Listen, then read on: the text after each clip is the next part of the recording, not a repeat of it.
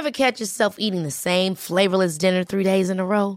Dreaming of something better? Well, HelloFresh is your guilt-free dream come true, baby. It's me, Kiki Palmer. Let's wake up those taste buds with hot, juicy pecan-crusted chicken or garlic butter shrimp scampi. Mm. Hello Fresh. Stop dreaming of all the delicious possibilities and dig in at HelloFresh.com. Let's get this dinner party started.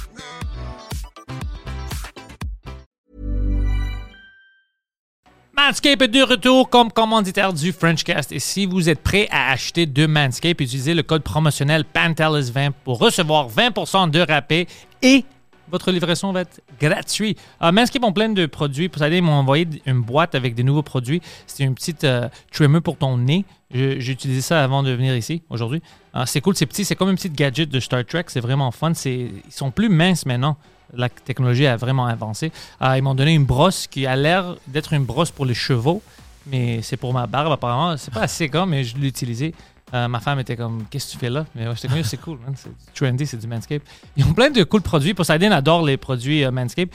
Lui, il les a reçus gratuitement la première fois, puis maintenant, euh, il est devenu un grand fan. Il achète, il utilise mon code pour avoir de la livraison gratuite. T'aimes ça, non? Ouais, j'a- j'adore ça. Moi, euh, j'utilise leur rasoir puis euh, aussi leur crème hydratante. C'est parce que je suis gros et dégueulasse. Fait que, Ça, c'est une. Ouais, c'est établi, ouais, on ouais, sait ça. fait hein. que mes cuisses, tu sais, ça cause des brûlures. Euh, puis, Parce tu que sais, tu cours trop vite. C'est ça. fait que j'utilise la crème hydratante, puis je la mets sur, euh, tu sais, en bas, là, puis ça me fait du bien, puis ça hydrate, puis c'est bon pour la peau. si vous voulez mettre la crème en bas.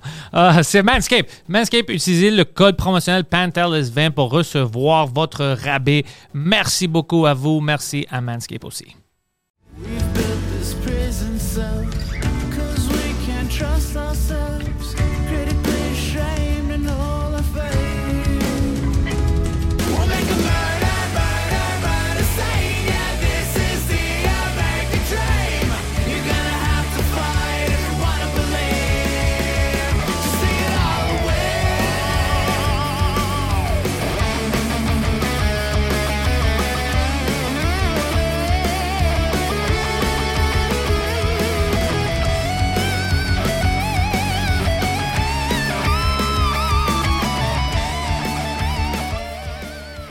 Ben, Marie-Pierre, bienvenue au Frenchcast. Merci, merci. On parlait juste avant, mais je veux continuer ça parce que je suis vraiment curieux. Tu m'as dit que le, le prime pour toi, c'est vraiment 6 à 8 semaines pour t'entraîner avant un Exact. combat. Ouais. Mais maintenant, c'est pour une- le titre mondial. Ouais. Est-ce que ça change quelque chose? Est-ce que tu es prêt à faire plus de semaines? Est-ce que tu changes un peu ton training? Est-ce que lui te prépare quelque chose de, de fou? Ouais, ben euh, mon préparateur physique, Yann, Hein? euh, puis euh, mon, mon entraîneur Sébastien ils se sont parlé cette semaine. Ils ont mis un petit plan de match là euh, sur pied pour euh, me faire souffrir les prochaines semaines. Là. Fait que euh, ils sont parlé ensemble pour voir qu'est-ce que j'allais avoir besoin justement pour ce combat-là.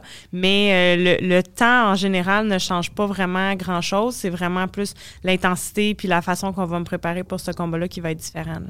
Quand tu étais comme euh, à l'école secondaire et tout ça, est-ce que c'était quelque chose que tu voyais? Tu voulais juste faire de la boxe ou il y avait d'autres choses que tu voulais faire? Ben moi, j'ai commencé à 14 ans. J'ai commencé à boxer, j'avais 14 ans euh, au niveau amateur.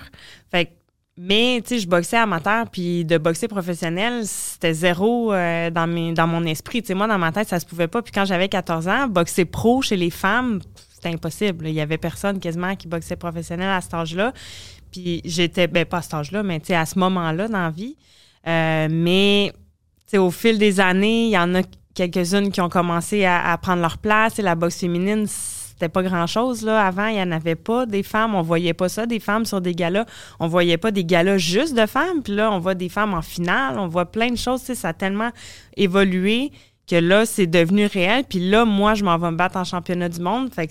Sais, sincèrement, jamais j'aurais pensé ça dans ma vie, que ça aurait pu arriver. Je me remets à la petite fille que j'étais à 14 ans, euh, qui était stressée d'aller au gym, puis qui, qui s'en allait s'entraîner, mais pour s'entraîner. Puis à un moment donné, j'ai commencé à faire des combats, mais c'était zéro dans mon esprit. Là. Moi, je voyais des boxeurs pro à télé, puis j'étais comme, oh my God, c'est tellement hot. J'aimerais tellement ça faire ça, mais je pensais jamais que ça pourrait arriver un jour.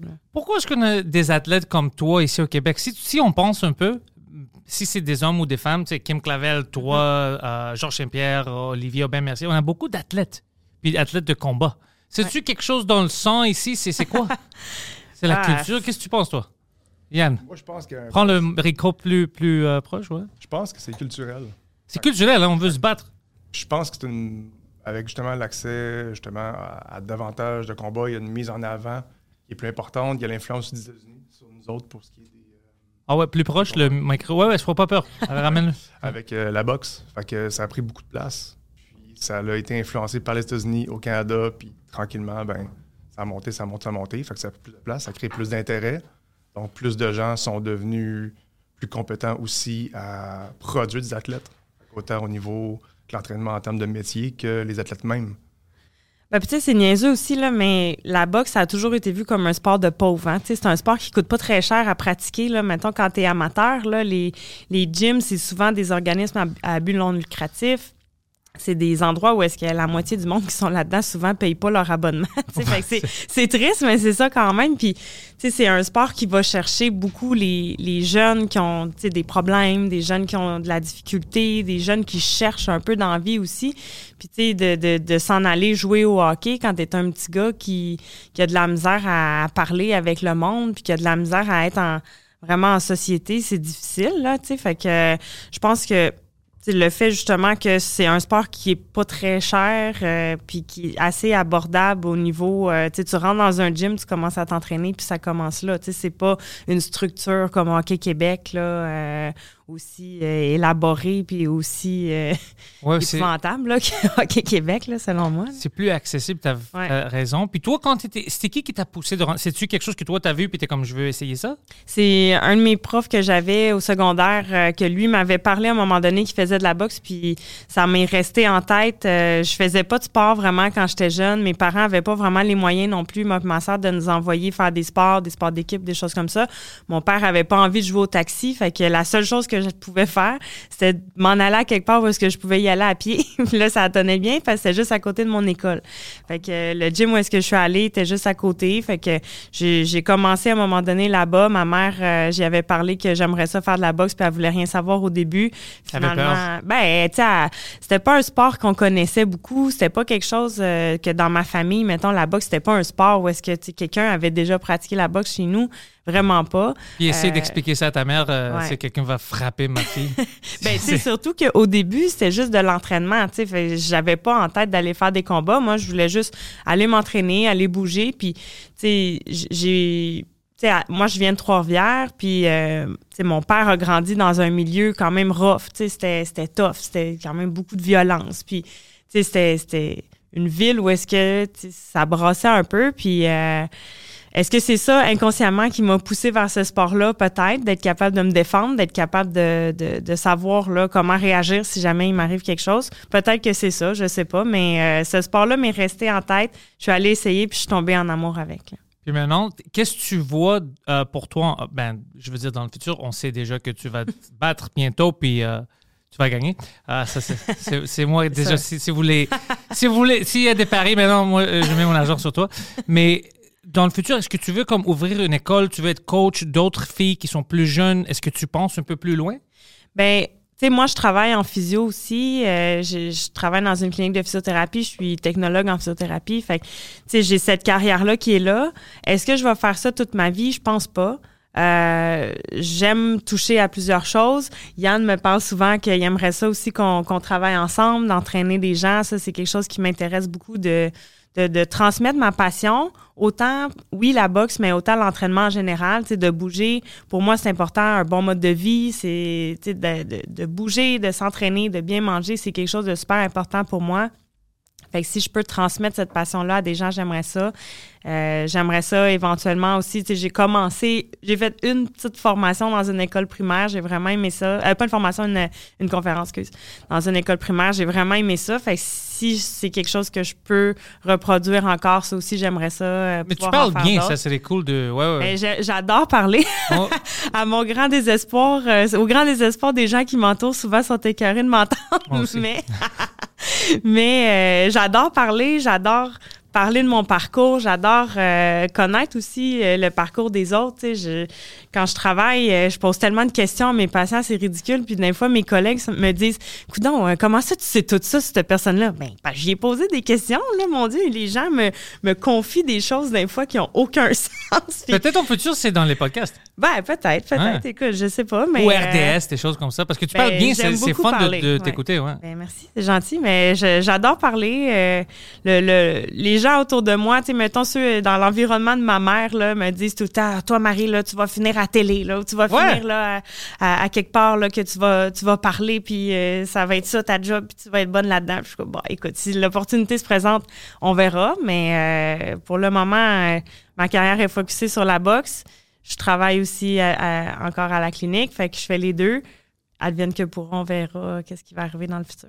Tu sais, dans le box, euh, pas féminin, mais le box masculin, il y a plein de petites choses qui arrivent, du trichage, de doping, tout ça. Ouais. Est-ce que ça arrive pour les femmes aussi ou c'est moins, ou on- c'est juste qu'on l'entend pas?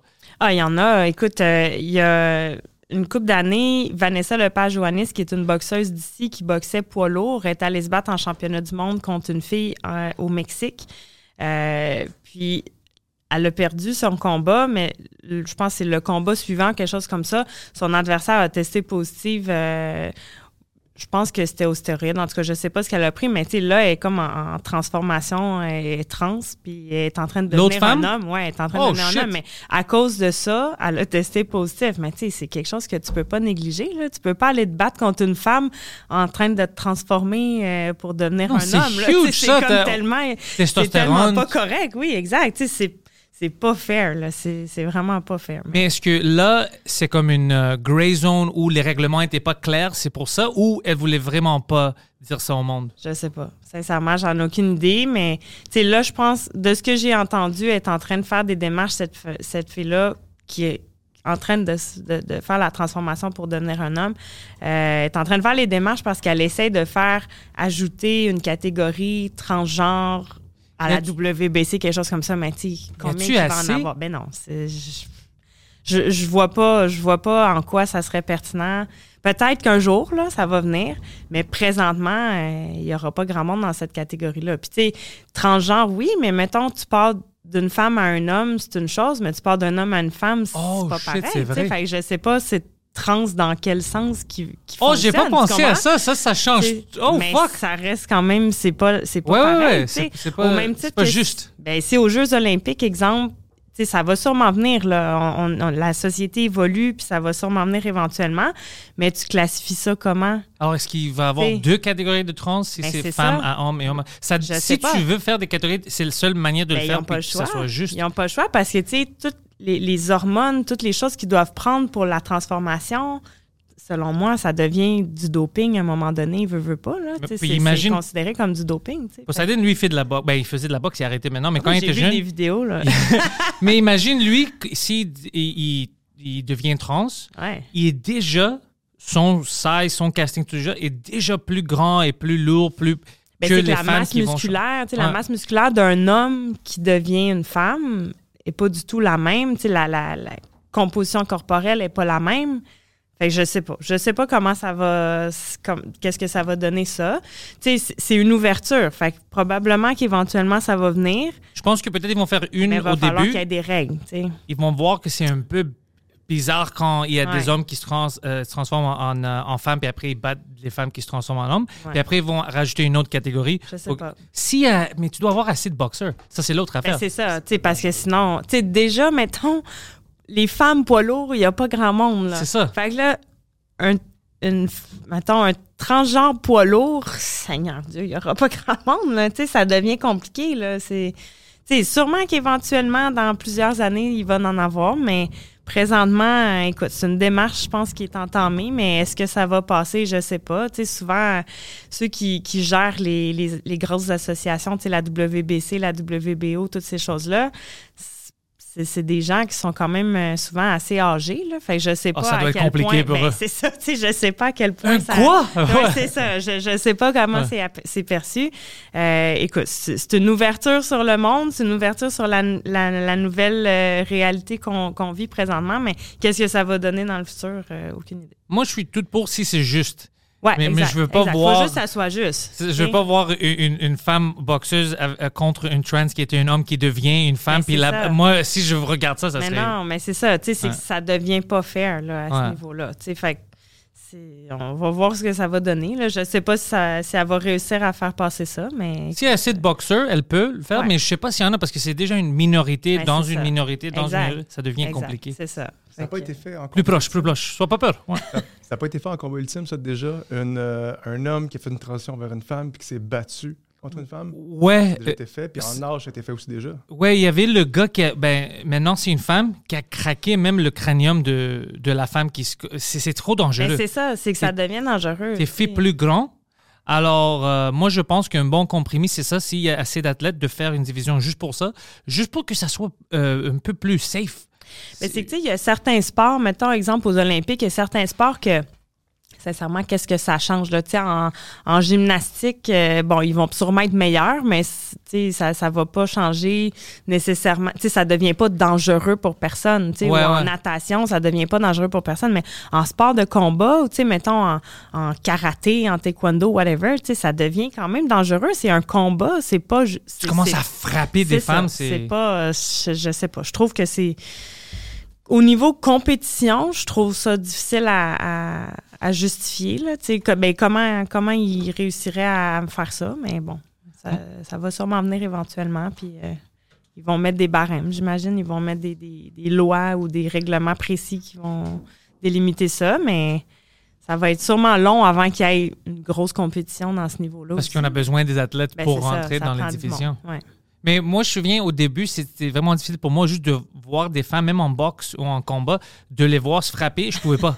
C'est comme, non, même maintenant, c'est un peu, je suis un peu plus soft quand c'est des femmes. Ouais. J'aime les voir quand c'est les meilleurs dans leur division. Ouais. Mais je suis toujours, j'ai mal. Je suis comme, non, non, frappe-la pas, non. C'est, c'est encore bizarre pour moi de voir les, les femmes se faire euh, frapper. Moi, j'ai tellement de monde qui me disent quand je leur dis que je boxe, ils- ils- mettons des madames ou euh, des, des, des vieux monsieur ou des- n'importe qui qui me regardent font comme Ah ouais, mais de la boxe, là, tu sais, de, la boxe comment, là, de la, boxe avec des vrais coups de poing? Mais, mais, oui, là, OK, mais tu, fais de la boxe là, avec des coups de pied? Non, non, de la boxe, là, comme ce que tu vois. Ah, comme ce qu'on voit à télé? Oui. Tu m'as peut-être déjà vu là, à Ouais, télé, ouais. c'est ça, mais ils, ils comprennent pas. C'est comme, ah ouais, de la boxe, mais est-ce que vous vous frappez pour vrai? Oui. c'est pas de la lutte, là. Même à la lutte, des fois, ils, ils se frappent pour vrai, mais tu sais, c'est, c'est- de la boxe, là. Que ça soit de la boxe féminine, de la boxe euh, masculine, c'est le même sport, c'est la même chose. Comme disait Eric Lapointe, c'est le même sport. C'est le même sport. c'est la même chose, tu sais, c'est la même affaire. Euh, Il y en a de plus en plus, puis il y a des, il y, a- il y a de l'élite là dans cette, cette cat- dans, dans ce niveau-là, au niveau de la boxe féminine. là. Il y a des excellentes boxeuses qui donnent des spectacles aussi impressionnants que des que des hommes, tu sais. Fait Ah que, ouais, moi j'en ai euh, vu des fucking combos. Ah ouais. Comme- que c'est le même sport, c'est la même chose. c'est- Est-ce que toi, tu essaies avant le combat de trouver une raison pour haïr l'autre personne? Non. hein? Non, je suis pas, euh, je suis jamais dans le dans le négatif là par rapport à ça. Je dirais que ma prochaine adversaire, elle a une petite face qui me revient pas. C'est a- Sandy Ah, quelque chose? Sandy là? Ryan, ouais. Ouais. Elle, a, elle a une petite face là, de petite bitch. Là. Celle-là, je te dirais que. c'est, ouais. Mais, euh, toutes les autres d'avant, je, je peux pas les haïr. Il y en a des fois que je les vois peser puis j'ai quasiment le goût d'être leur amie. Je suis comme, ils ont l'air tellement fines. Ma dernière adversaire, elle avait l'air gentille. Elle était super sweet, elle souriait. Mais tu regarde sa petite face de petite bitch. Là. Ah ouais, elle a une... oh, c'est vrai. Sais. Mon coach dirait, elle a une, c'est une petite vache.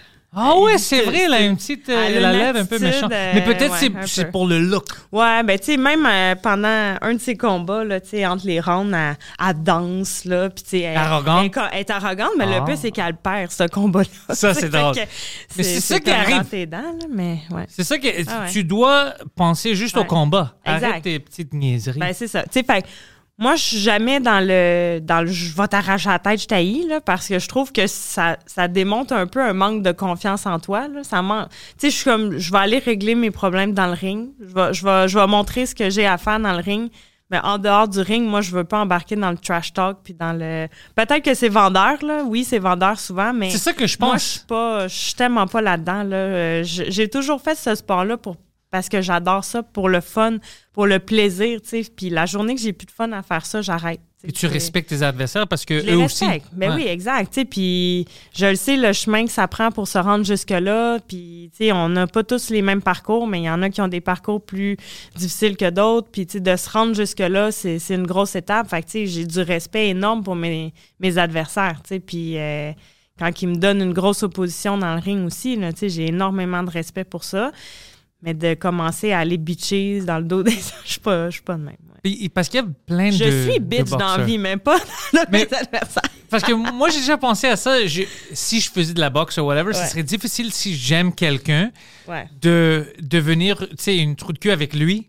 Juste pour vendre, ça serait trop difficile parce que c'est comme, mais j'ai pas de problème avec lui. Ah non, mais on c'est fait ça. la même job. C'est comme avec les humoristes. Mais c'est un sport, tu sais. J'aime les humoristes. un sport après tout, là. Tu sais, euh, je m'étais déjà battue amateur à un moment donné contre une de mes amies. Tu sais, c'était mon amie à ce moment-là. Puis, C'est-tu bizarre? ben, oui, c'était bizarre, mais pendant la semaine, euh, avant le combat, je pense qu'il y a un de ses meilleurs amis, je sais pas trop, qui était décédé. Puis, tu sais, elle était vraiment triste, puis ça allait pas bien. Puis, avant le combat, on s'était comme fait un gros câlin dans le ring avant de commencer à se battre.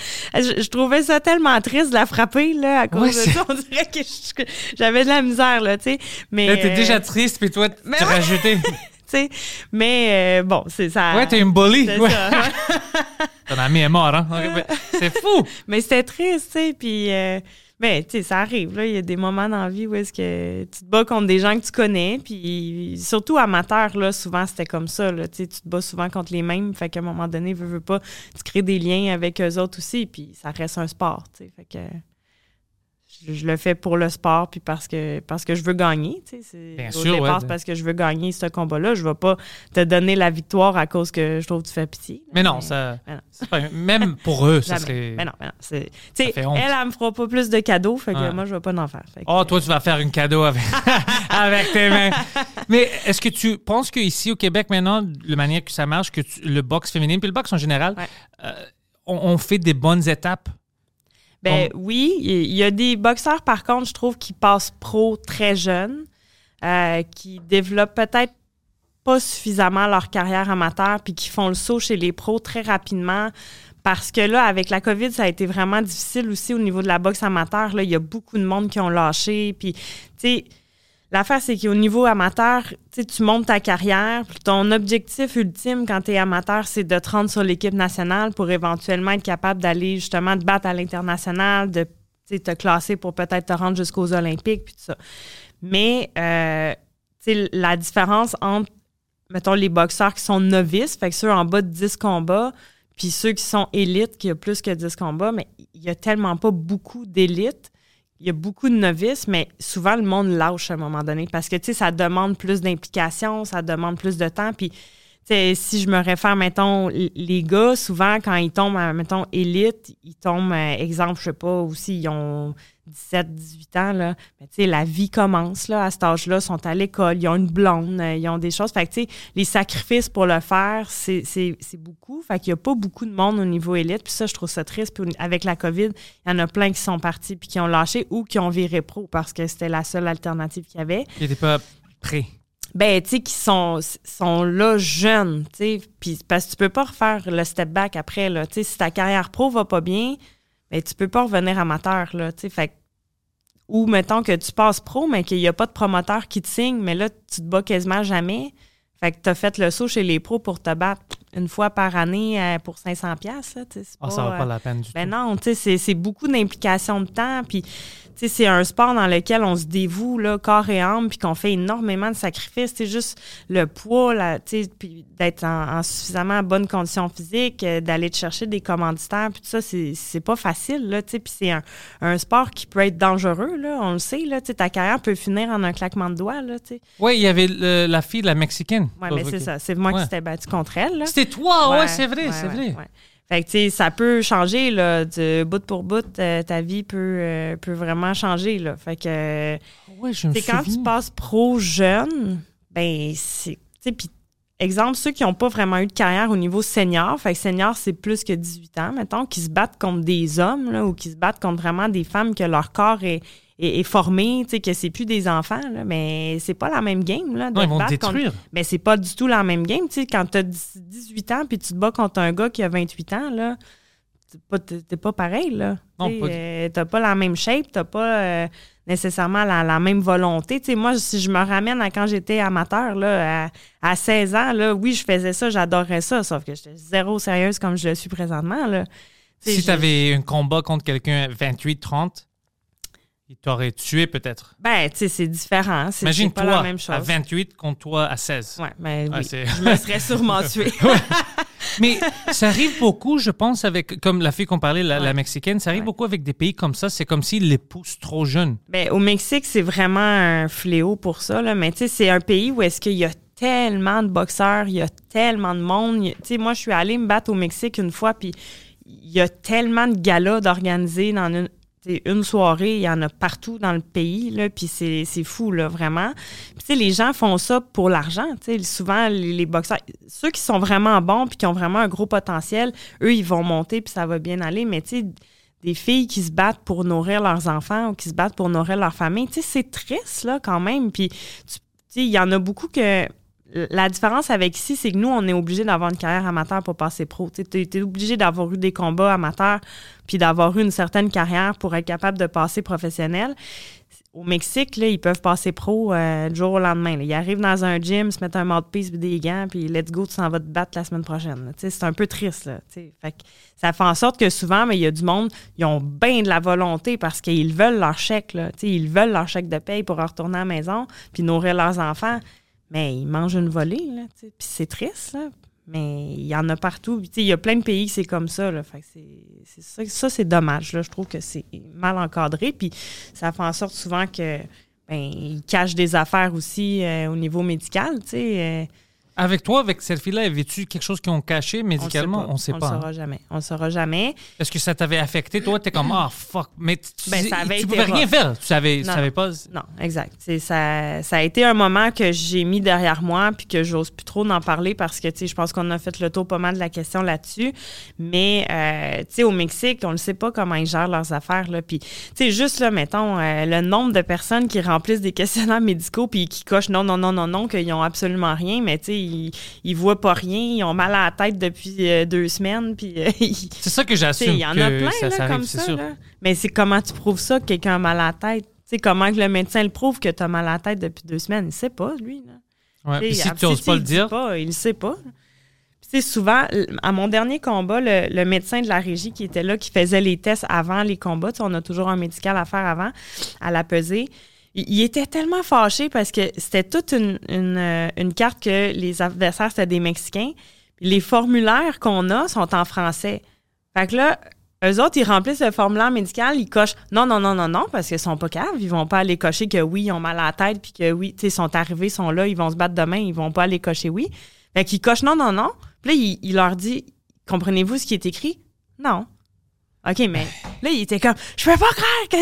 Ils ont tout coché non partout, mais ils ont aucune idée de ce qu'ils lisent, puis ils ont aucune idée de ce qu'ils cochent. Là. Fait c'est un médical qui sert à rien. Là. Tant qu'à ça, remplissez-le pas. Là. Ça sert absolument à rien.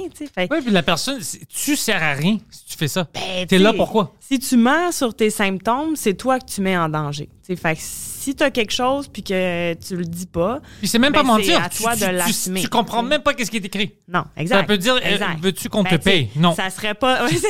ça serait pas, une- ça serait pas une mauvaise idée, tu sais, qu'il y ait des formulaires en espagnol au nombre de personnes mexicaines qui viennent ici, au nombre de personnes qui parlent espagnol, d'avoir le formulaire en espagnol qui puisse le remplir, là. Mais là, bon, ça, c'est un, autre sujet, là, que Ben, c'est, ça appartient à la régie. exactement, c'est euh, pas, ouais, pas à nous de régler, non. mais on voit les petits problèmes. Ouais. T'as-tu une place préférée que t'aimes ça boxer? T'aimes-tu le casino? Place Belle, c'était-tu quelque chose de, de cool pour toi? La Place Belle, c'était vraiment le fun. Euh, mais je te dirais, l'ambiance au casino, c'est vraiment le fun parce que tout le monde est proche. Puis après le combat, tu sais, je peux sortir, aller voir mon monde. Tu sais, j'entends mon monde aussi dans la salle. Tu sais, tandis qu'à la Place Belle, tu sais, c'est gros, euh, c'est plus écho, t'entends un peu moins bien. Mais, euh, tu sais, de boxer devant autant de monde à la Place Belle, c'est sûr que c'est excitant quand le monde se met à crier ton nom puis qu'ils te mettent à t'encourager. Tu sais, c'est- c'est c'est fou, là. Mais le casino, c'est comme... On, on a tout commencé là, tu sais, c'est- c'est la maison. Tu sais, C'est le confort de la petite maison. Au casino, c'est le fun. On le sait qu'après euh, les combats, tu sais, on peut aller se promener, on peut aller voir les gens, puis Ouais. tout le monde te voit, puis sont contents. Puis après ça, il y a un, un petit party euh, au, au- au bar du casino. tu sais. Fait, c'est le fun. C'est une belle ambiance, puis tu sais, c'est, c'est, c'est la maison, c'est le, le confort. Mais de boxer dans des gros amphithéâtres, tu sais, c'est, c'est différent aussi. J'avais boxé au centre Vidéotron qui était Québec? euh, ouais, à Québec, euh, qui était quand même euh, différent. Là. Je pense que j'aime mieux aimer la Place Belle que le centre Vidéotron parce que c'est vraiment C'est plus gros, intime, Ouais, le Belle, centre. Vidéotron, c'est vraiment gros. Mais j'ai boxé aussi au Colisée Vidéotron qui est à Trois-Rivières, qui est chez nous, là, tu sais, où est-ce que de où je viens. Ça, c'était fou. Ouais. L'ambiance était, était incroyable là-bas aussi. Le vraiment support du Ouais. monde. C'est à peu près la même grosseur que la Place Belle. Là, fait que c'est. C'était, c'était vraiment le fun. Puis, tu sais, j'étais chez nous, dans mon patelin, euh, à la maison, avec euh, tout plein de monde. que Tu sais, parce que les gens de Trois-Rivières, c'est triste, là, mais moi, j'étais de même aussi quand j'étais petite. Là, tu sais, Montréal, c'est un autre pays. Hein, fait que de venir jusqu'à Montréal pour venir voir un combat, pas tout le monde qui le fait. Tu sais, il n'y a pas beaucoup Mais de monde c'est qui quand se même déplace. loin pour te déplacer pour un combat. Ben, c'est loin, mais c'est une belle soirée. tu Oui, oui, oui, oui. Tu sais, les gens vont, vont, vont se déplacer, mettons, là, pour aller voir le Canadien. Là. Fait que, euh, ils peuvent bien se déplacer pour venir voir un combat de boxe. C'est la même chose, mais de boxer chez nous, je suis allée euh, souper avec ma mère qui habite encore à Trois-Rivières. Je suis allée souper avec ma mère avant euh, la, la soirée avant le combat. Fait que, tu sais, ça, c'était le chez fun. Ouais, c'était le fun. Je me sentais bien là-bas. C'était une belle expérience. J'aimerais ça reboxer euh, dans cette arène-là. C'était vraiment le fun. ouais. Ah, ben, je- j'espère que tu vas le refaire là-bas. Parce que moi aussi, même au stand-up, on a des places où on aime ça. Ouais. Sais, dire nos blagues plus que d'autres places. Au casino, c'était intéressant. Quand je suis venu te voir en combat, Ouais. euh, moi, j'aime le casino. C'était drôle pour moi parce qu'il y a tout le monde là-bas. Tu vois des humoristes, des acteurs, des ouais. chanteurs, des motards. c'est-. Tout le monde est là. Alors, pour moi, quand il y a beaucoup de criminels dans la salle, moi, je suis confortable puis j'ai- j'ai- j'aime ça. Puis c'est drôle pour moi de voir ça. J'étais comme, ah, ça, c'est Ben, la là place. partout. C'est juste que là, ils sont plus proches de toi. Ouais, mais pour ça, au casino, c'était comme, Hey, regarde ça, c'est cool, tu sais. Puis il y a les policiers qui sont toujours un peu confus, tu sais, ils sont à la porte, puis c'est comme, ah, je peux. Tu sais, regarde, pas- c'est c'est une, une, une sensation incroyable de voir ça. Moi, j'ai.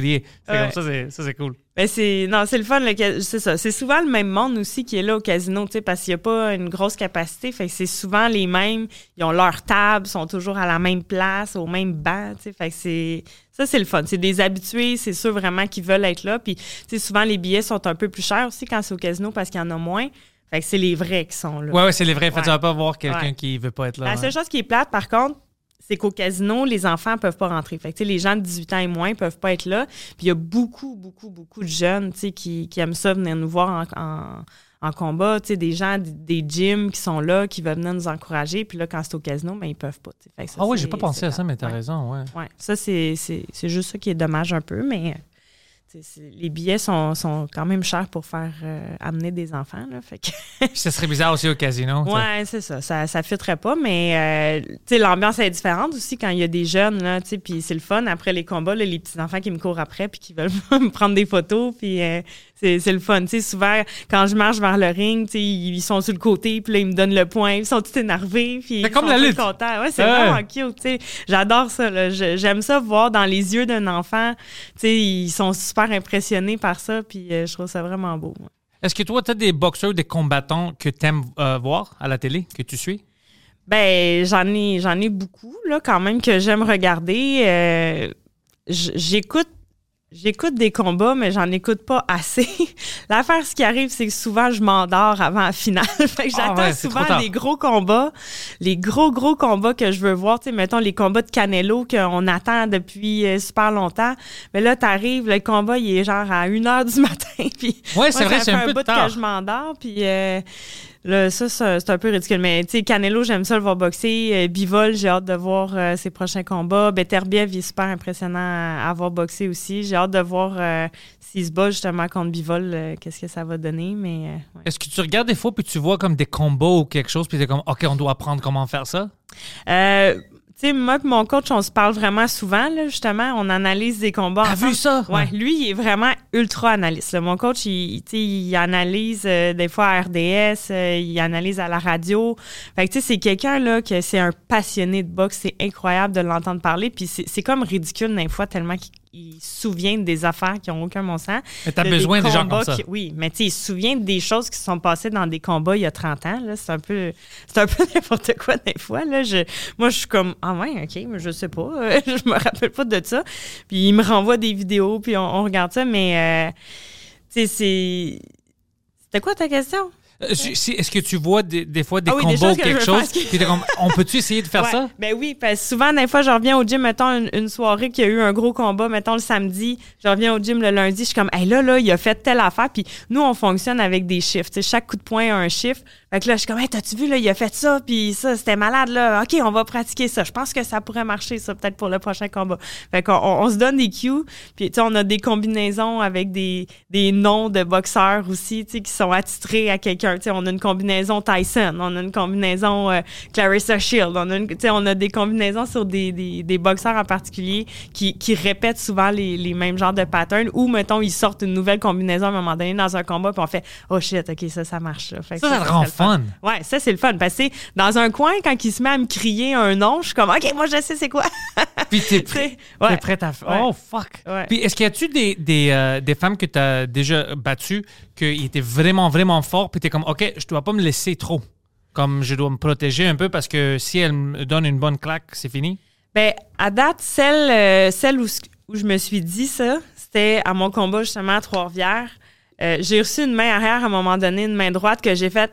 OK, Marie, serait peut-être bon que tu lèves tes mains, là, ou que tu bouges ta tête, là. J'étais comme, OK, ça m'a réveillée, puis je me suis dit, ouais, là, ça serait bon que tu fasses quelque chose, là, parce que tu vas pas manger ça toute la soirée, tu sais. Fait que, Parce qu'il y a certaines personnes qui ont Ouais. beaucoup de force. ouais. Tu sais, qui peut... Il y a d'autres que c'est pas leur knockout power, c'est vraiment leur technique, mais il y a d'autres que dans un moment, ils peuvent changer tout. Ouais. Ben, à date, j'ai pas eu des, des adversaires qui avaient ce, ce genre de, de power-là de, de knockout. Euh, ma prochaine adversaire, c'est une qui va falloir que, que je bouge ma tête comme il faut pour être sûr de pas trop recevoir de coups. là. Elle est grande, elle, ouais. elle est- Ouais, elle est quand même grande. Elle boxe euh, à 140 livres normalement, fait que c'est pas sa catégorie, là, 147. Euh, c'est pas très loin quand même comme catégorie, là, fait qu'elle doit se tenir quand même pas loin de ça, mais euh, ouais, c'est une que faut, ça, ça shot au foie surtout, là. Elle a tendance à beaucoup l'utiliser. Dans ses premiers combats, elle l'utilisait beaucoup. Fait que ça, c'est, c'est quelque chose à surveiller. là. Puis tu penses qu'elle a arrêté d'utiliser à cause que le monde a lu un peu ça? Ben, puis- c'est qu'à un moment donné, tu deviens un one-trick pony. Tu es tout le temps la même affaire, tu fais tout le temps la même chose, le monde le sait. Là. Fait que euh, si tu t'essayes toujours ça, il y a quelqu'un qui va essayer autre chose par-dessus, puis euh, ça se voit. Là. Tu sais, On le sait que, que c'est ça que tu essayes de faire depuis tantôt. Fait que à un moment donné, tu t'ajustes. Là. Mais euh, dans ces, tu sais, ces trois premiers combats, je pense qu'elle le faisait un peu plus, puis après ça, elle, elle l'a moins utilisé parce qu'elle a vu que ça marchait plus. Là. Ça, à son quatrième combat, elle a perdu. Elle, a- elle misait beaucoup sur ce sur coup-là, puis ça marchait pas. Fait que, à un moment donné, quand ça marche pas, euh, arrête de le faire. là. Tu vois bien que ça, ça fonctionne pas, fais autre chose. Mais elle s'est comme pas ajustée à ce niveau-là, puis ben, elle a perdu le combat. Ouf, ça doit faire mal, ça. Ouais. C'est ta faute. Ouais. Ben, Change, adapte un peu. à- le combat d'après, elle s'est sais, Ils ont réussi à, à modifier un peu ça, mais ça, pendant 10 rounds, quand même, euh, elle, elle a perdu par décision partagée. Là. C'était pas une décision unanime euh, pour son adversaire, mais elle a perdu décision partagée. Puis, on le voyait dans la vidéo, là, elle essayait beaucoup cette shot-là. Elle essayait beaucoup de craquer ses shots, puis de vraiment faire mal. Mais quand tu te bats contre des filles qui ont plus d'expérience aussi, à un moment donné, euh, ben, change ta technique parce que ça fonctionne pas. Ça fonctionne pas tout le temps, tu sais. Puis Est-ce que c'est difficile pour toi de. Tu sais, quand tu t'entraînes, si tu dois être une certaine poids, c'est-tu difficile de mettre du poids, d'enlever? C'est-tu quelque chose que pour toi, ça te fatigue ou? Ben, c'est grâce à lui que je réussis à toujours faire mon poids. C'est la partie de ma job. Ouais, lui, mais est-ce que pour toi, t'es-tu quelqu'un que, OK, je rentre dans ça, je peux le faire, ou t'es comme fatigué puis malheureuse? Non, je, je, ben, je suis toujours malheureuse parce que j'adore manger. Là. je, je suis comme euh, un, un petit enfant. j'adore manger. Là. Moi, des, mettons, tout ce qui est sucre, là, j'adore ça. Mais euh, Yann me chicane, fait que je sais que j'ai pas le droit de le faire.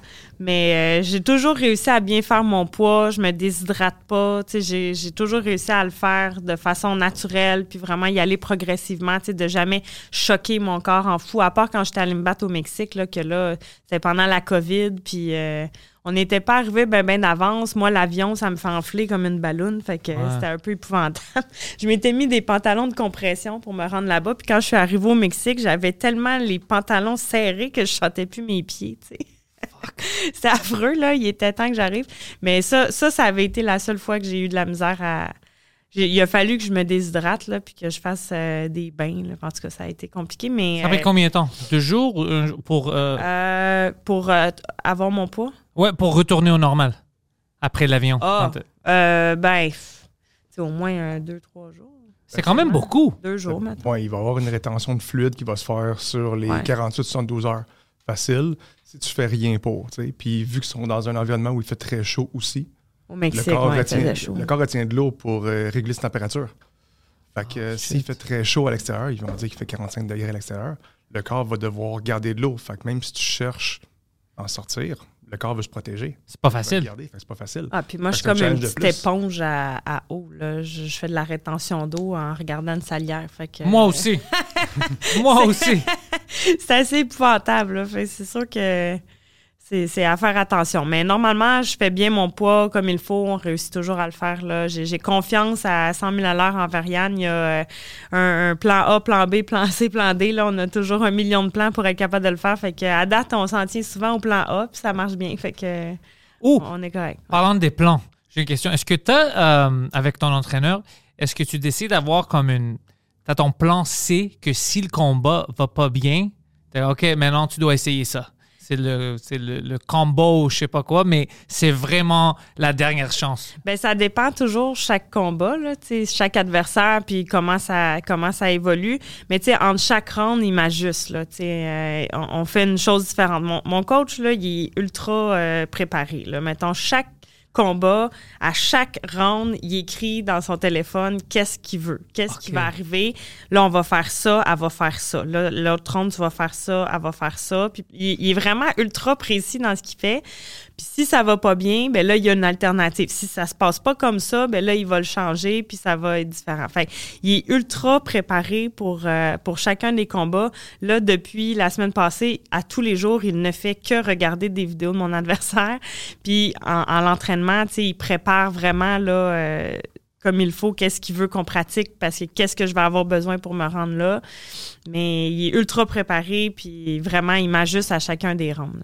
Puis, est-ce que tu vois, c'est difficile à demander, de demander ça parce que toutes mes amis qui font des combats, c'est difficile de répondre ça, mais tu veux toujours pas arrêter trop tard. Tu veux que toi, tu décides d'arrêter la boxe ou les Ouais. combats avant que c'est les combats qui t'arrêtent. Ouais.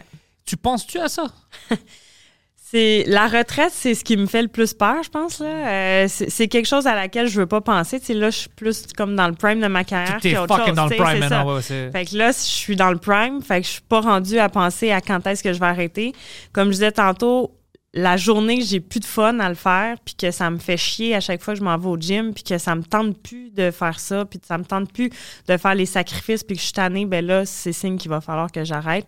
Euh, à moins que physiquement ou que, que j'ai une certaine condition qui fait en sorte que j'ai pas le choix d'arrêter. Mais la retraite, j'y pense pas pour tout de suite. Je vise le moment présent, je vis ce qui se passe présentement, puis l'avenir, ben on le sait pas qu'est-ce qui va arriver, fait qu'on le vivra en temps et lieu. Mais la journée que j'ai plus de fun, ça c'est sûr et certain que j'arrête. Ça, c'est une bonne comme euh, mesure. Si j'ai plus de fun, je vais Ouais. plus le faire. C'est comme ça que moi, je pense aussi pour le stand-up. C'est- Ah ouais. Quand est-ce qu'une stand-up arrête? C'est des fois, il, n'arrête pas. Je comprends. Ah ouais. fait du fun, puis... Ben, tu sais, parce qu'au départ, tu fais ça parce que t'aimes ça. Tu sais, toi, c'est la même Ouais. chose. Tu sais, tu tu t'en vas pas faire un show en faisant Ah, ça me tente pas, j'ai j'haïs ça, je t'ai écœuré, j'ai pas le goût de faire ça. Mais mon Dieu, pourquoi tu le fais? Ça me fait peur juste qui de penser comme ça. pour le faire. Il n'y a personne qui t'oblige à le faire. Là, tu sais. fait la journée que tu n'aimes plus ça, le faire, mais arrête, mon Dieu. Euh, Rends-toi pas euh, à moitié mort parce que ça ne te tente plus de le faire. tu sais, C'est.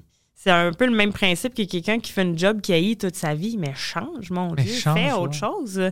Fais quelque chose que t'aimes dans la vie, tu sais, faire quelque chose que t'haïs, qu'à tous les matins tu te lèves, puis t'es écœuré, puis t'aimes pas ça, faire ce que tu fais, puis que ça l'impacte toute ta vie en général, que ça l'impacte ton couple, ta famille. Mais mon Dieu, fais autre chose. qui qui t'oblige à faire ça, là, présentement? C'est toi, là. C'est- T'es la seule personne qui peut décider de qu'est-ce que tu fais dans la vie. Fait que si t'aimes pas ce que tu fais, selon moi. Tu que dis ça, mais il y a plein de gens Ah, qui c'est ça leur vie. Ben oui. Mais tu sais, moi, mes, mes- ma clientèle en physio, c'est euh, des patients sur la CSST, tu sais. Fait que des gens qui aiment pas leur travail, j'en vois tous les jours, tu sais. Des gens que la première question que je leur pose, c'est T'aimes ça ce que tu fais? Bah, non. OK, mais ça fait combien de temps tu fais ça? Bah, 15 ans. OK, mais pourquoi tu fais ça? Pourquoi tu t'infliges ça tous les jours de faire quelque chose que t'aimes pas? Ben, parce que qu'est-ce que je ferais d'autre? Ben, tabarnouche, pas comme si présentement il n'y avait pas d'offre d'emploi. Ouais, présentement, ça, c'est le temps de changer si- de carrière. Ah, c'est ça, Ouais. tu sais. C'est pas comme si présentement c'était super difficile d'aller da- vers autre chose, tu sais. Oui, c'est sûr que des fois ça prend des études, puis ça prend autre chose. Ça, c'est c'est une plus grosse décision à prendre, mais au pire, fais juste changer d'employeur. Tu sais, peut-être que juste ça, ça va te suffire pour être plus heureux. Tu sais, peut-être que c'est pas le métier que tu fais que tu n'aimes pas, c'est l'environnement dans lequel tu es. Si à chaque fois tu vas travailler, tout ce que tu fais, c'est de te chicaner avec tes collègues, puis que tu es écœuré de ton boss, puis que ton boss, tu l'haïs, puis tu- ta, ta vie est pourrite à cause de ça. Tabarnouche, change de place, ça presse. Là, moi, c'est ce qui me c'est ce qui me ground. J'ai j'ai changé d'employeur euh, à un moment donné parce que j'étais vraiment plus satisfaite où est-ce que j'étais. Puis ça a été le meilleur move de ma vie. Puis présentement, je suis dans le meilleur environnement que je pourrais pas avoir. tu sais. Puis j'ai- pris le guts de le faire. Je suis partie d'une place où ça faisait quatre ans et demi que j'étais à la même clinique, qu'il il me donnait des, des beaux projets qui s'en venaient. Mais il y avait plein de choses qui m'écœuraient de cette place-là, puis que ça fonctionnait pas. Puis j'ai eu l'offre d'aller où est-ce que je suis présentement, puis c'est le meilleur choix que j'ai pris, que j'ai pris dans ma vie, tu sais, parce que je faisais rien que me plaindre que j'haïssais ça, ce que je faisais, parce que j'étais rendu que j'aimais plus ma job. En général, j'aimais plus mon domaine à cause que j'étais tannée de ça, tu sais, d'un employeur qui, je trouvais, abusait un peu de, de, de, de moi, puis de, de tout le monde avec qui j'étais. Ça arrive beaucoup, ça arrive souvent. Ouais. Mais toi aussi, tu as beaucoup de talent. Comme je te dis, tu peux faire euh, des podcasts ou être sur- RDS pendant que tu fais de la boxe. Puis c'est fucking cool parce qu'il y a plein de gens que s'ils font des choses physiques, ils ne peuvent pas parler. Ben, Il y en a. Il y en a que d'un fois, Pas tout le monde, leur mais- le micro euh, quand ils sont en entrevue. là. C'est quoi ça? Hein? Mais toi, c'est comme. euh, tu, peux, tu peux avoir ton propre show. Puis après ça, tu es comme, OK, dans un mois, si je me prépare, je fais de la boxe. Puis ça, je trouve que ce serait un, un angle très cool. Ben, j'aimerais ça. Honnêtement, j'adore parler. Tu sais, j'ai- mon chum a des projets de podcast aussi. Est-ce que lui, il parle? Euh, ben, mon chum, c'est un avocat, hein. Fait que Ah, il lui, il parle, parle. beaucoup. il parle beaucoup, puis il adore parler. Puis il est très bon, puis il est très passionné par ce qu'il fait. Puis c'est c'est un de ses projets, là, justement. Il veut se monter un studio de podcast, puis commencer à faire des podcasts par rapport à son domaine. Lui, il est avocat dans le domaine de la construction. Euh, fait que de, de faire, mettons, des podcasts pour les entrepreneurs, justement, en construction, tu sais, par rapport aux lois, aux, les nouvelles, les nouveaux règlements, les choses comme ça. Tu sais, il veut, il veut faire de l'information pour euh, les entrepreneurs parce qu'il dit, tu sais, des gars de construction, ça passe combien de temps dans son pick-up, là, dans une journée, là? C'est souvent sa route, là, tu sais, puis ça passe beaucoup de temps sa route. Fait que d'écouter des podcasts informatifs par rapport, justement, à euh, le monde de la construction, mais de comment bien. euh, en tout cas, je sais pas exactement c'est quoi les qu'il parler. veut faire, mais je vais euh, donner tout ce qu'il a besoin. Je vais lui dire c'est quoi qu'il a besoin et tout ça. Et tu peux s'étaper une studio chez vous. Puis Ouais. après, toi, tu peux commencer ton je propre podcast aussi. ça. Je pourrais faire ça. Non, honnêtement, ton, ton podcast, ça serait pas intéressant. J'aime ça comment tu parles, ça serait vraiment fun. Puis tu peux faire des analyses de la boxe, parler de ta vie, tout ça, avoir des invités, ça serait fucking cool. Ouais. Ben, j'adore jaser avec le monde, apprendre à Ah. connaître le monde. Fait que peut-être qu'un jour, je vais abuser de son, son studio qui va euh, monter à la maison. Puis, euh, Ça va pas être toujours lui qui enregistre. Non, exact. Ben, il est pas toujours là, de toute façon. Exactement, ouais, non, ça- Il est pas souvent à la maison, il a pas le temps de faire ça tout le temps. Est-ce que tu avais pensé à ça avant que commençais à devenir professionnel de hey, peut-être je peux faire quelque chose à la télé moi-même? Pas, pas que le monde te dise, mais toi. Ben pas vraiment parce que tu sais j'avais jamais eu vraiment l'occasion de parler euh, justement devant une caméra. Tu sais c'est dur des fois de, de savoir euh, comment tu réagis devant une caméra ou comment tu réagis en public. Tu sais quand j'étais plus jeune là, moi les présentations orales ça me tuait comme tout le monde. ouais. Tu sais c'était quelque chose que qu'on n'était pas tant à l'aise dans la vie. Qui était à l'aise au secondaire de faire une présentation orale devant sa classe? Toi oui. Ouais, Bon, ouais. Tu vois la job que tu fais présentement aussi ça. C'est bizarre. Ça l'explique, mais il y a plein de monde qui sont pas à l'aise de le faire. Puis maintenant, je me dis, Seigneur, c'est bien niaiseux d'être stressé de parler devant les mêmes amis à qui tu parles tout le temps en, cours d'école. là. Ça n'a pas rapport, d'être aussi stressé. Mais c'est quelque chose qui s'apprend avec le temps. Puis, euh, sais, j'adore faire des entrevues, j'adore euh, parler avec les journalistes par la radio. euh, c'est quelque chose que j'aime. Jean-Luc Legendre à RDS me dit tout le temps, Marie, là, c'est tellement le fun de parler avec toi, là, j'aime ça. Puis, Je te dis, ouais, je suis pas fou. Moi, donné, si je connais dit- quelque chose, c'est ça. C'est le monde qui sont intéressants, puis tu sais, que tu veux les écouter. Moi, je sais ça très bien. Ouais. Bon, écoute, je garde ça en note dans ma tête que peut-être un jour, euh, ma carrière se- sera euh, devant la, la caméra, derrière un micro. Tu veux une histoire drôle parce qu'on parlait des euh, comme compositions orales en secondaire? Euh, Ça fait récemment que je, je- je pense que j'avais parlé dans un podcast de ça. Tu sais, tu te rends pas compte parce que tu es trop jeune, mais j'avais une prof de français, c'était secondaire 4, je pense, Monsieur Archambon, très, très bon gars. J'avais fait une présentation orale, puis c'était sur le film euh, Silence of the Lambs, Le Seigneur des Anneaux, c'est ça? Puis le, Le gars silence rit. des le agneaux. silence des anneaux, c'est ça. Ouais, le Seigneur Ouais, des agneaux, c'est- pas mal. Ah ouais, c'est ça. C'est deux films différents. Ça, c'est le Lord of the Rings. Ouais. Ouais. Alors, oh, ça serait drôle aussi. Non, non, c'était le silence. C'était l'affaire avec Hannibal Lecter. Ouais, ouais, ouais. Puis je filme, tu sais, je présente euh, mon oral. euh, lui, il riait. Il pleurait de rire. Tout le monde riait. C'était comme si je faisais du stand-up. Puis- Sur ce film-là qui est un peu dramatique. Exactement. C'est pour ça que lui, il pouvait pas. C'est épouvantable. Puis après, il vient me voir et dit Attends, c'est-tu euh, confortable? De refaire tu sais, ton compétition orale, mais dans une autre classe C'est comme OK, je m'en fous. Alors, il me ramène dans une autre classe pour le faire pour une autre prof, puis d'autres élèves. Tout le monde rit. Puis après, je le fais trois fois. Puis une de ces classes, je me souviens, c'était une classe de mathématiques. Alors, ça n'avait rien à faire, mais il voulait juste montrer au monde comment c'est drôle. Puis maintenant, quand je pense à ça, j'étais comme ça, c'est comme une gig de stand-up. Ben oui. il m'a C'était engagé. déjà pratiqué. ouais, C'est ça. Va leur voir, puis charge-y. Euh, je vais aller tu le- m'as fait faire trois fois la même affaire, là. Let's Ouais, go. mais non, ça, ça coûte quelque chose. Mais je, je- je- honnêtement, je vais aller le voir juste pour parler de ça. Mais c'est quelque chose que tu, tu penses pas dans le temps, mais c'est comme lui le voyait, comment il y a quelque chose de drôle dans ça. Ben je veux que d'autres mondes y voient Ben, il a comment vu lui- ton potentiel, c'est bon. Puis j'avais jamais pensé à ça. C'est juste récent. Je pense que je parlais de quelque chose que tu avais en secondaire, puis quelqu'un m'a demandé ça. T'es-tu bon en oral? Puis j'étais comme, ah ouais. Je me souviens d'un temps où il va- m'avait demandé de faire ça pour deux, trois classes. C'est drôle. C'est fou. Ouais. C'est comme toi dans le box, si quelqu'un Qu'est-ce qu'il y avait de drôle dans ton oral du silence des agneaux? Je sais pas, je, je- je sais pas, c'est moi, je faisais comme comment eux ils parlaient, je parlais. Tu sais, il y avait des choses sérieuses, puis moi, la manière où je disais, c'est trop ridicule. Comme, tu sais, ils parlent de meurtre, puis on rit. Tu sais, alors, c'est, ils pouvaient pas le croire. Ouais. Non, mais tu sais, c'est vrai, il décrit le film, mais son angle est fucking ridicule. alors, c'était ça, lui, il trouvait ça drôle. Puis c'était drôle, je sais, parce que tout le monde riait, mais c'est, c'est, c'est mon premier stand-up, ça. T'avais quel âge? En secondaire 4? Ouais, t'as, t'as quel âge en secondaire 4 pour ça? 15, 16? Oh, sorry. Quoi, Ouais, 16? euh, 15 ou 16, ouais. Ouais. Ben, 15 ou moi, 16. j'étais 16 parce que j'ai coulé une année, mais je pense. Même, même 16. Ouais, 15-16, là. Ouais. 15-16. Ouais, ouais, ouais. À peu près. Ouais. Ça dépend. T'as- À quel âge tu as commencé à, à faire du stand-up officiel? Ça fait 11 ans maintenant. Alors, euh, 25. OK. quand même. Ouais. Fait que ça a été long, ton processus, entre 15 ans et 25. Mais je pensais pas. C'est, c'est une autre affaire, ça, le, le stand-up ou euh, je pense que tu veux être acteur ou whatever, tout ton, Ouais. le parcours, c'est vraiment différent. Moi, je pensais, moi, j'ai adoré le stand-up, mais je pensais pas que c'est pour moi ou avait une possibilité de le faire, tout ça. C'était vraiment, euh, j'étais allé faire une open mic parce que mes amis essayaient de me pousser. Comment tu vas faire le stand-up? Et moi, je dis, écoute, je suis pas drôle pour le public. Je suis juste drôle pour vous parce que vous me connaissez. Ça n'a pas marché.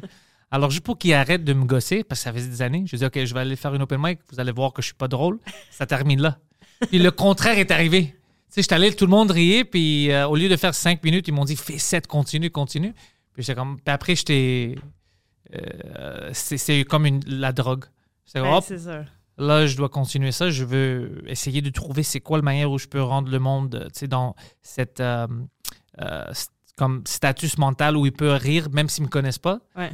Puis écrire mes jokes, parler de ma vie, puis je suis hooked. Puis maintenant, parler de sa vie, souvent, tu sais, moi, à, à clinique, je parle constamment de mes histoires, là, je raconte plein d'affaires. Mes patients, ils sortent, là, sont crampés bien raides, puis ils me disent, c'est comme venir à un show d'humour quand on vient ici, c'est n'importe quoi. Il m'arrive des affaires vraiment ridicules des fois dans la vie, puis la façon que je le raconte, c'est juste n'importe quoi. Mais tu vois, toi, t'as ce bug-là, t'as ce talent-là, parce qu'il y a d'autres mondes qui vont avoir les mêmes situations, Ouais. puis ils vont le voir d'un autre angle, ils peuvent pas le rendre drôle. Moi, il y a des choses épouvantables qui m'arrivent. Ouais. Si ça arrive à quelqu'un d'autre, il serait triste. Moi, je trouve l'angle drôle, puis je parle de ça. Exact. Ben, c'est ça. Moi, j'ai, la plus grosse histoire qui a fait le tour de partout, c'est euh, j'avais adopté un chat à la SPCA. Puis c'est- ça, c'était d'un ridicule. là. J'ai adopté un chat à la SPCA qui faisait vraiment pitié. Sais, une petite, une petite chatte là, euh, abandonnée, là, qu'elle s'appelait Porcelaine à la SPCA. Elle, faisait pitié. Ça faisait un bout, je voulais un chat, puis j'avais dit à mon chum, là, je vais aller voir à SPCA. J'en ai vu une, elle est vraiment cute, je vais aller la voir. Fait que je m'en vais jusqu'à Trois-Rivières pour aller voir le chat avec ma mère. Ma mère est à Trois-Rivières. Fait qu'elle dit, oh, je vais venir avec toi voir. Puis là, le gars de la SPCA, il la sort, elle est tout maigre, elle est vraiment horrible, elle est vraiment, elle fait super pitié. Je la, je la prends en FaceTime, puis je la monte à mon chum. Je suis comme, regarde comment elle est cute, mais comme cachée en dessous de la chaise, tu sais, clairement, elle veut rien savoir qu'on la, on, y touche. Mais ma mère arrête pas. Oh, mais elle a juste besoin d'amour. Elle veut juste que, tu sais, elle a juste besoin d'une bonne famille. Puis tout ça. Je suis comme, oh, regarde, là, comment elle fait pitié. Tu sais, tout petite, toute maigre, là. Elle veut juste de l'amour. Mon chum me fait, OK, là, prends-la. Fait que je la ramène chez nous, mais le gars de la SPCA m'avait dit, tu vas voir, c'est un chat vraiment anxieux. Euh, puis les chats anxieux, ce qu'on suggère, c'est de les mettre, mettons, pendant deux semaines dans une pièce avec leur litière, leur nourriture, puis tout. Puis à un moment donné, ils s'habituent à la maison, au bruit, tu vas les voir, puis tout ça. Puis le chat va te faire signe quand il veut sortir. Tu sais, je suis comme... Ouais, ouais. Tu sais, j'arrive chez nous, je suis comme fuck off, je vais enfermer mon chat pendant deux semaines dans une pièce, voyons donc.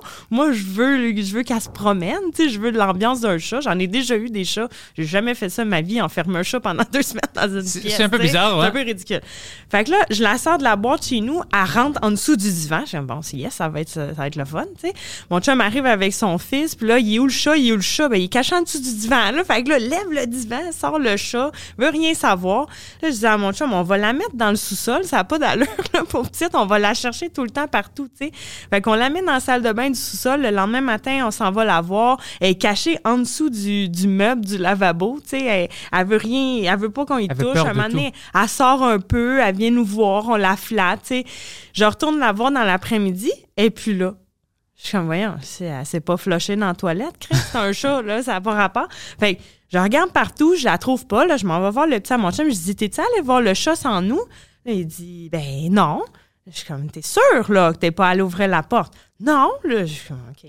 Il y a cinq ans, là, mettons, à ce moment-là, je suis comme, Ah, peut-être qu'il est allé puis il veut pas me le dire, mais je me mets à chercher partout dans la maison, trouve pas le chat nulle part. Je me dis, ça n'a pas d'allure, là, c'est n'importe quoi. Au pire, elle va ressortir un moment donné.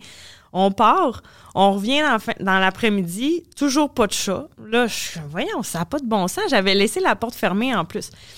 Fait que, on ouvre les portes de la vanité, comme de- avec les tiroirs. Puis là, il y avait une pisse de, une flaque de pisse de chat dans, dans l'armoire. Mon chat, il me dit, Esti, je pense qu'elle elle a pissé dans, dans la vanité. Je suis comme, mais ouais, comment qu'elle est rentrée là? Tu sais, ça n'a pas d'allure. Fait que euh, fouille partout, trouve rien. Il se met la main dans le trou où est-ce qu'il y a les tuyaux de plomberie, là, derrière le gyps. Il fait, elle est là. Je suis comme, ben voyons donc, elle dans le mur. Qu'est-ce que c'est ça? Si le chat est rendu dans le mur. Comme un rat. Ben, elle s'était faufilée dans le trou, tu sais. Mais là, il dit, je tire sur son poil, puis elle bouge pas. On dirait qu'elle est morte. Là, moi, je suis comme, Ah, si ça y est, ça fait 24 heures d'un chat, elle est déjà morte dans le mur. Voyons donc, c'est quoi cette affaire-là? Fait que là, il pogne une scie César, coupe la vanité, coupe le mur, arrache le Jiproc, le chat est disparu. Fait que là, Elle était pas morte. ben, Elle elle était pas pas morte. Mais elle est où, là, tu sais? Puis, tu sais, entre les forennes puis le solage, il y a à peu près, là, même pas un pouce, là. Impossible que le chat se soit, se soit faufilé dans les mais là, on la cherche partout, on comprend pas comment qu'elle a pu rentrer, on sait pas où. Finalement, on passe comme une semaine, c'est ben, plusieurs jours, mettons, toujours pas de nouvelles du chat, ressort pas du trou. Moi, je capote ben raide à la clinique, je fais juste parler de mon chat que je sais pas où, puis je comprends pas. J'appelle à- au vétérinaire un moment donné, puis je dis là, euh, mettons un chat, là, combien de temps ça peut vivre sans boire puis manger, tu sais? Où? Dans, dans un mur. non, mais je, je sais, je sais pas. Elle dit- la, la secrétaire me répond Ben là, après trois jours, ce serait peut-être bon de commencer à la trouver. Mais non, pas pour vrai, Chris. Pourquoi souvent je t'appelle? Je te demande comment qu'on fait, tu sais, combien de, combien de temps qu'elle peut toffer sans manger, tu sais. Clairement, elle avait pas beaucoup de réserve en plus, là. Ouais, tu sais. ouais, t'es- Là, écoute, je me mettais devant le trou du chat, euh, devant le trou de mur avec des bruits de chat. Je miaulais. J'étais comme, maintenant, elle va bien finir par faire un bruit. On n'entendait rien. Je fais venir sauvetage animal, qui est comme la police des animaux, là, qui Et sauve le monde. faire quoi? Ben, pour essayer de la retrouver, parce que là, je comprenais pas, elle était où? Moi, je la vois, on l'entendait pas nulle part. Là, sauvetage animal, ils font des petits trous dans les murs avec leur caméra, essayent de trouver, voir où c'est qu'elle pourrait être. On voyait rien. Finalement, il y en a un qui arrive, il se met la lampe de poche dans le trou, puis il dit Ton chat est monté dans le plafond. Là, suis Mais non! OK. Mais là, moi, j'ai mon sous-sol, c'est pas un plafond suspendu, là. Puis ça fait, mettons, un mois que mon chum a acheté la maison. C'est pas vrai que je vais commencer à arracher tous les plafonds pour essayer de trouver un fucking chat qui s'est sauvé dans le plafond, là, tu sais. Fait que, euh, il dit, moi, ce que je ferais, c'est, tu sais, dans la salle des machines où est-ce qu'il y a le latin chat, puis tout le plafond, il est pas fermé. Fait qu'il dit, on voit qu'elle a passé là, on voit les traces de pas, ses docks. Il dit, mets de la bouffe là, je suis sûr qu'elle va ressortir. Fait que là, moi, je mets de la bouffe là le soir. Je suis comme, oh mon Dieu, je dors pas de la nuit parce que je me dis, ça y est, le, le- le chat va ressortir demain matin, elle va être là, puis euh, enfin, elle va finir par sortir de là. Le lendemain matin, je me lève, toujours rien. Elle a toujours pas mangé la fucking bouffe que j'ai mis dans son plat. Fait qu'on fait venir un de nos, amis qui est euh, dans l'après sinistre, qui a des caméras thermiques.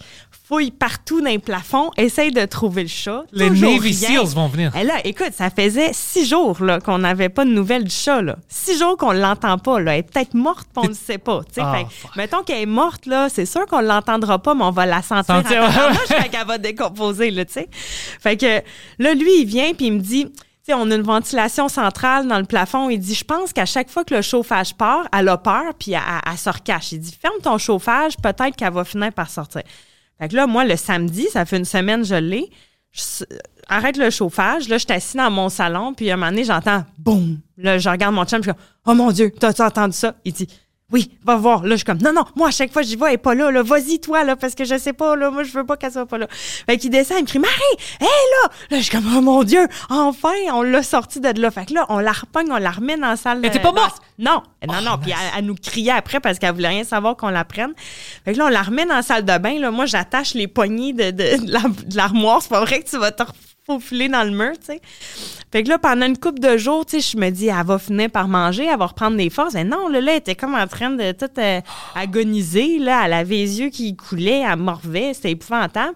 Fait que je m'en vais chez le, le vétérinaire sans le chat, parce que je veux pas la retraumatiser. Là, je raconte toute cette histoire-là. Elle me dit, là, va falloir que tu la gaves. Fait que, OK. Je, je la gave pendant comme trois jours. Elle veut rien savoir de manger. Tu sais, elle est comme si Elle veut rien manger. demain. Elle veut rien savoir de manger, là. C'est épouvantable. Le samedi, ça fait deux semaines que je l'ai adoptée. Euh, elle sort. Alors, elle a pas mangé pendant deux semaines? Ben, on l'a, gavé, tu sais. Fait qu'on y en donnait un peu, là, pendant une couple de jours. Là, le samedi, elle, elle finit par sortir de la salle de bain. Elle monte euh, à l'étage. Elle vient me voir. Elle miaule, elle se frotte. Là, moi, j'appelle ma mère. Ouais. Puis là, moi, je l'avais renommée Gisèle. là. Fait que, au lieu de porcelaine, je trouvais ça affreux. Fait que je- Elle n'est pas une danseuse, là. moi, Ouais. c'est ça, là, tu sais, porcelaine, c'est pas atroce. Puis là, elle était déjà assez fragile de même, là, c'est vrai qu'on va lui laisser ce nom-là. Fait que j'appelle ma mère, je suis comme, Gisèle est vivante, puis elle va bien, là, elle vient me voir, elle se frotte, elle est toute contente, puis tout, je pense qu'on l'a rescapée, là, ma mère est toute énervée. Je pars dans la journée, je reviens le soir, je descends au sous-sol, puis là, je fais, allô, Gisèle? Puis là, je regarde, Calice, elle est morte sur le plancher. Non! Hey, ça faisait deux semaines que je me tuais à essayer de la garder vivante. J'ai fait venir sauvetage animal, j'ai fait venir quelqu'un qui a une caméra thermique, je l'ai gavée, Esti elle est morte. J'en revenais pas. Puis quand- la journée qu'elle est venue te voir, Ouais. est-ce qu'elle mangeait, là? Elle était cool? Ben non, là, mais elle avait comme eu un regain d'énergie avant de mourir, là. Je sais pas, mais c'est n'importe quoi. J'étais découragée. Fait que moi, j'ai écrit un long message à la SPCA en leur expliquant tout ce que j'ai fait. Puis j'ai fini ça en disant, je sais pas s'il existe euh, une genre de garantie, là, mais moi, j'ai payé 200 pièces pour un chat qui est mort deux semaines après, là. Si je veux un chat, c'est juste que clairement, elle a été brisée, là. Ah, je peux- C'était un- C'était un citron, là, ce chat-là. Ils Elle t'ont était dessus déjà donné une autre chat? Oui. Ah, Là, mon chat, il est obèse morbide. Fait que lui, il rentrera jamais dans le mur. Il était-tu toujours obèse? il était déjà obèse. Puis tu peux rien faire? ben là, j'ai essayé de le mettre sa diète, mais il, aime pas bien ça. Là. Mais en tout cas, euh, c'est, il pèse genre 22 livres à peu près. là. Il est gigantesque, mais lui, au moins, je sais qu'il se sauvera pas. Puis il est dépendant affectif comme ça n'a pas d'allure. Fait que lui, au moins, je sais qu'il il va pas m'abandonner. Ouais, moi, moi j'ai ça avec mon chien, je l'ai adopté de la SPCA. Ouais. Puis elle, c'était le contraire. Elle était prête à m- mourir. Elle se faisait abuser pendant sept ans. Puis ils m'ont dit, Ah, tu sais, elle va pas, ça va pas rester, tu peut-être quelques mois. Ouais. tout ça. Puis ça, c'était en 2017. Puis ils te l'ont, ils te l'ont euh, donné quand même? Ah, ouais, Mais là, elle est encore vivante? fucking vivante, Ah, puis bon. cool maintenant, elle est. Bon. Mais c'était une- c'était tough. Ouais. C'était tough. Elle avait plein de problèmes au début, mais elle était vraiment stressée. Ben, c'est ça. Ben, puis, tu sais, dans les. Dans, mettons, à la SPCA, là, ils sont stressés, pauvres animaux. C'est triste, là. C'est les une chats prison. sont dans un, un aquarium, là, puis sont tous en train de mourir là, avec des gros chiens qui arrêtent pas de sauter dans les fenêtres partout. Puis. C'est une prison pour Ben les oui, animaux? C'est super triste, là. Tu sais, c'est sûr qu'ils restent pas là super longtemps parce que normalement, ils se font adopter quand même vite, mais il y en a, là, qui sont là longtemps parce qu'il y a personne qui les veut, là. Tu sais, quand j'étais allée, il y avait plein de pitbulls, là. C'était super triste. Il, était, il y en avait plein, là, là-bas, puis, tu sais, ils Oui, parce qu'ils te, ils te laissaient là. plus avoir des Ben, a- pitbulls. Chez à Montréal, ils te laissaient plus Ben, adopter il y a plein de places qu'ils veulent comme plus. Mais puis les gens sont, sont craintifs d'avoir ces chiens-là. Mais tu sais, selon moi, si tu l'élèves comme il faut, euh, c'est comme n'importe quel animal. Là. Si tu l'élèves comme il faut, euh, ou, ou même un enfant, là, si C'est tu ça que j'étais ton prêt à dire. tout croche, euh, il va peut-être virer tout croche. Là. Mm. Fait que, Moi, j'ai eu la chance de connaître plein de gens avec des pitbulls. ouais. Puis ils étaient élevés bien. Puis les oui. pitbulls étaient fucking adorables. On s'entend-tu qu'un chihuahua, des fois, ça peut être pas mal plus dangereux qu'un Moses de pitbull? Là? Mais ça dépend Ça, quand- se prend pour un. Ouais, ouais. Non, mais ça pour dépend. un ours. S'il y a pas de- c'est comme un enfant. Ça. S'il n'y a pas de règlements, Ah puis tu, tu- il y a plein d'enfants. Pourquoi est-ce qu'il y a des Ben oui. enfants de merde? Ben oui, ben tu sais, si t'élèves ton chien à Hein? coup de pied dans le cul, c'est sûr que ça ça. qu'il soit pas super le fun. Mais c'est ça, il y a plein de gens qui, leur manière d'apprendre aux chiens, c'est vraiment de les abuser. Ouais. Mais c'est comme un enfant, si tu abuses Ben oui. enfant, qu'est-ce que tu penses qui va Il arriver? va virer tout croche. Ouais, c'est... En tout cas, je, trouve ça triste, la SPCA. Adopter des animaux, la SPCA, ils font pitié. Ils sont Ouais. gentils après, en plus. Oui, ils Ils, sont ont très comme gentils. l'impression que tu les as sauvés, là. Moi, mon chien, elle est comme ça. Puis moi, je, Ouais. voulais pas. C'est juste que quand je l'avais vue, elle était fucking misérable. C'est quoi ton chien? Euh, elle est moitié Yorkie. Je pense qu'il y a d'autres choses là-dedans. Ils savent pas. On sait qu'il y a du Yorkie, mais il y a plein d'autres choses. Elle a des grandes oreilles. Euh, elle est gentille, mais au début, elle avait peur de. Parce qu'elle se faisait abuser pendant sept ans. Ben ouais. Quand ils m'ont dit l'histoire, j'étais comme, ah, fuck. Puis je savais que si je l'adopte pas, personne ne la Elle avait l'air d'un rat. Elle avait pas l'air d'un chien au début. Alors, je savais Mais qu'il. les Yorkies, c'est pas les chiens les non? Non, non, mais elle, elle, elle, elle est adorable. Je vais Ok, te montrer. elle une photo, adorable. parce que ouais. là, moi, il me semble que j'ai en tête d'un Yorkie, c'est jamais vraiment... euh, Non, habituellement, ils sont pas là, beaux, mais- mais ouais, euh, je sais pas si elle sont- doit être mélangée avec quelque chose qui a de l'allure. Maintenant, c'est elle. Ah, mais non, ouais. cute. Maintenant, elle est cute, mais au début, elle était juste comme un grand rat. Alors, euh, puis je savais qu'il voulait. Tu sais, il, il- il- il tue les chiens quand le monde Ouais. les adore pas.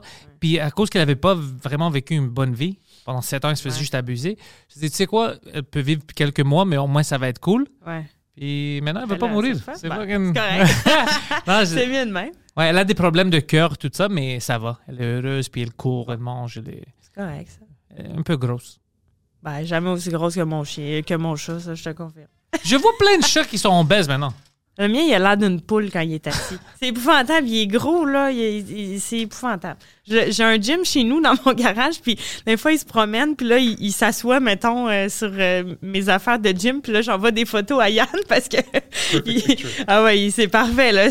Il est temps que tu te remettes en forme, là, Gaston. Pourquoi est-ce que les chats, les chats sont des athlètes? Je sais pas comment ils deviennent obèses. Ben, il est zéro athlète, là. Moi, à part se battre avec les autres chats qui sont dans le cours, là, là, il s'est battu avec un renard, il paraît. Il y a des renards pas loin de chez nous, puis mon voisin m'a dit qu'il il l'avait vu se battre avec un renard. Mais il est tellement gros, là, ça n'a pas d'allure. Il est aussi gros qu'un raton laveur. c'est ridicule, là. Les gens rentrent chez nous, puis ils vont comme, ben voyons donc, qu'est-ce que c'est ça?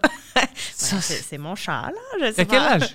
Mon chat? Ouais. Ben, je pense qu'il y a comme 5 ans, peut-être. peu Ok, près. Encore, il était, euh, il était jeune. ma- Ben, ouais, mais tu sais, il Pour était un quand chat? même vieux quand on. Ben, ouais, il avait, je pense, 4 ans, 4 ans quand on l'a adopté, là. Mais euh, ça fait juste un an, je l'ai, mais c'est c'est une tâche, là. C'est. Genre, s'il pouvait embarquer dans mes culottes, il le ferait, là. C'est Oh, oui, il me suit partout, puis si je donne pas d'attention, il me mord les jambes, puis euh, tu sais, il est constamment embarqué sur moi.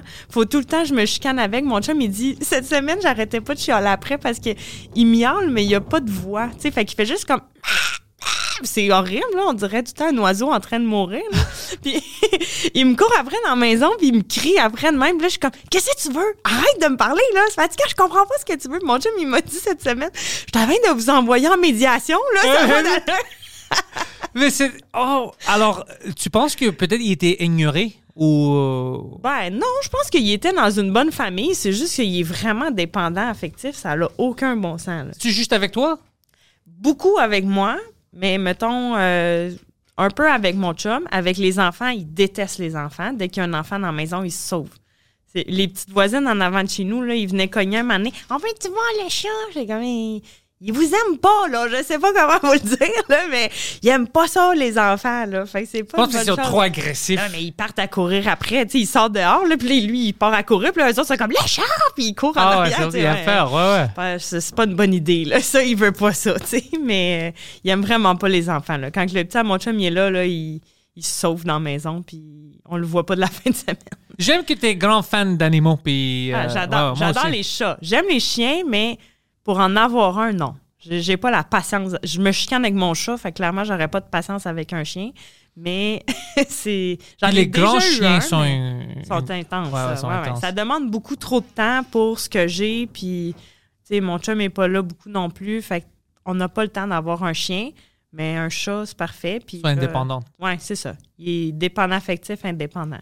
Puis tes journées maintenant sont comment? Est-ce que c'est euh, pendant le matin, tu t'entraînes, un break puis tu retournes le soir pour t'entraîner encore? Euh, ça dépend parce que là, je travaille encore. Je travaille quatre jours par semaine. Fait que euh, il y a des matins que je m'entraîne, je vais travailler, je me réentraîne le soir.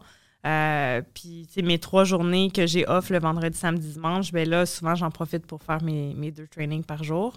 Euh, le samedi, des fois, on, va, mettons, faire du sparring à l'extérieur ou quelque chose comme ça. Ça dépend, ça dépend des semaines. J'ajuste en fonction.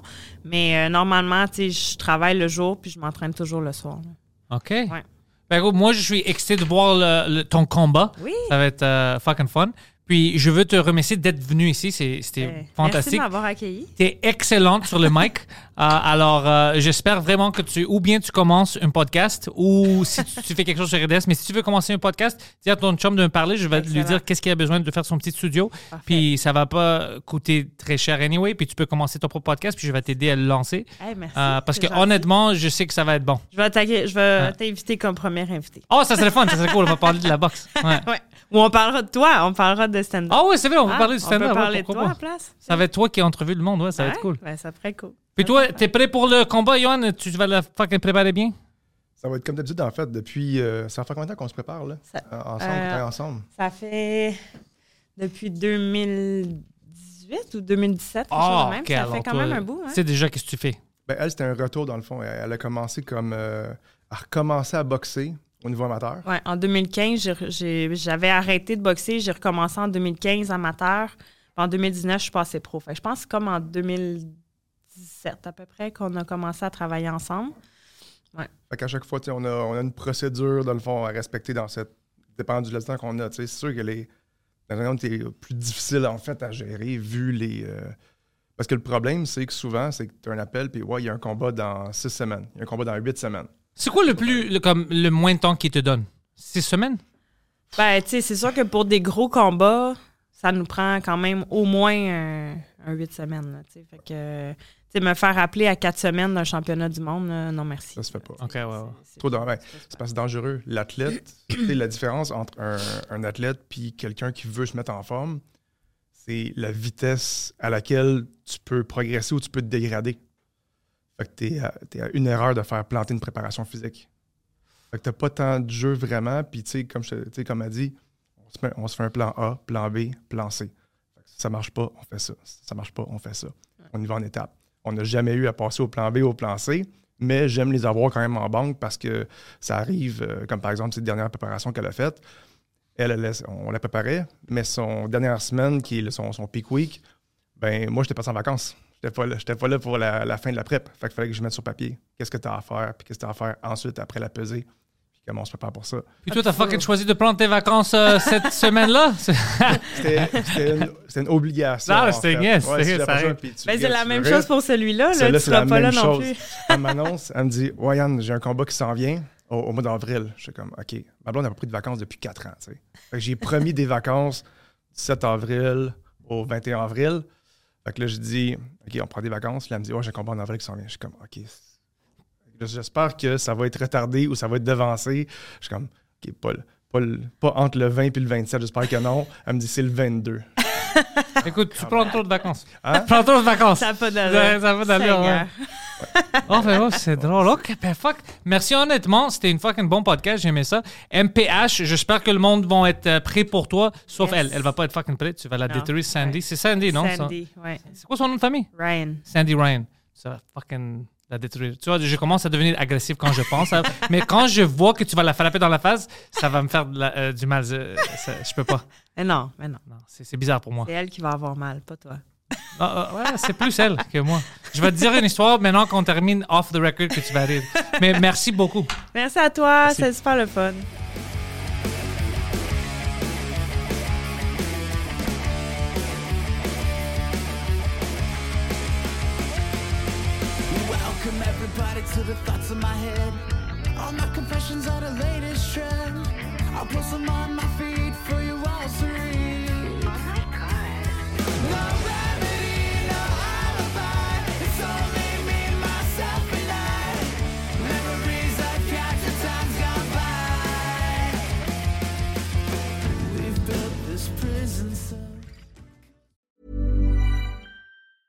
Ever catch yourself eating the same flavorless dinner three days in a row? Dreaming of something better? Well, HelloFresh is your guilt-free dream come true, baby. It's me, Kiki Palmer. Let's wake up those taste buds with hot, juicy pecan-crusted chicken or garlic butter shrimp scampi. Mm. Hello Fresh. Stop dreaming of all the delicious possibilities and dig in at HelloFresh.com. Let's get this dinner party started.